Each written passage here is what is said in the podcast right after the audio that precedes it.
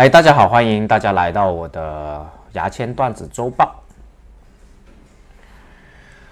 科技公司不断的探索未知领域的边界。继京东刘总之后，小米副总裁因猥亵罪拘留五日，被公司开除。我推测各大企业的高管们在一步步的试探允许性侵的最低职务。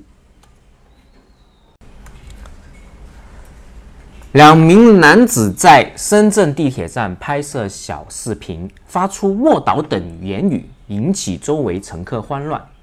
他们要是敢在高峰期拍摄，应该会被大家踩死吧？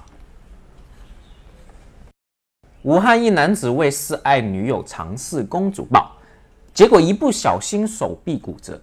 事后，医护人员建议广大情侣为了安全起见。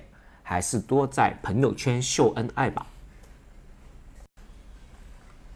最近有媒体报道，河南南阳造出只需要加水即可行驶的汽车发动机，这个事情真的很不靠谱。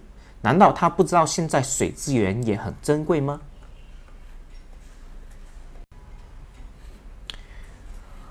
河南南阳宣称自己已经造出只需要加水就可以行驶的汽车。我觉得这个构想还是很合理的。用户买完这款产品，只需要将发动机连接到自己头部就可以发动了。网友说，根本不想看见王源在室内抽烟，他想亲自看王源抽事后烟。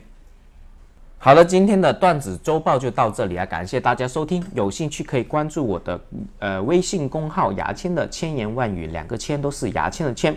或者关注我的喜马拉雅音频专辑《牙签吐槽局》，啊，今天就到这里，感谢大家，拜拜。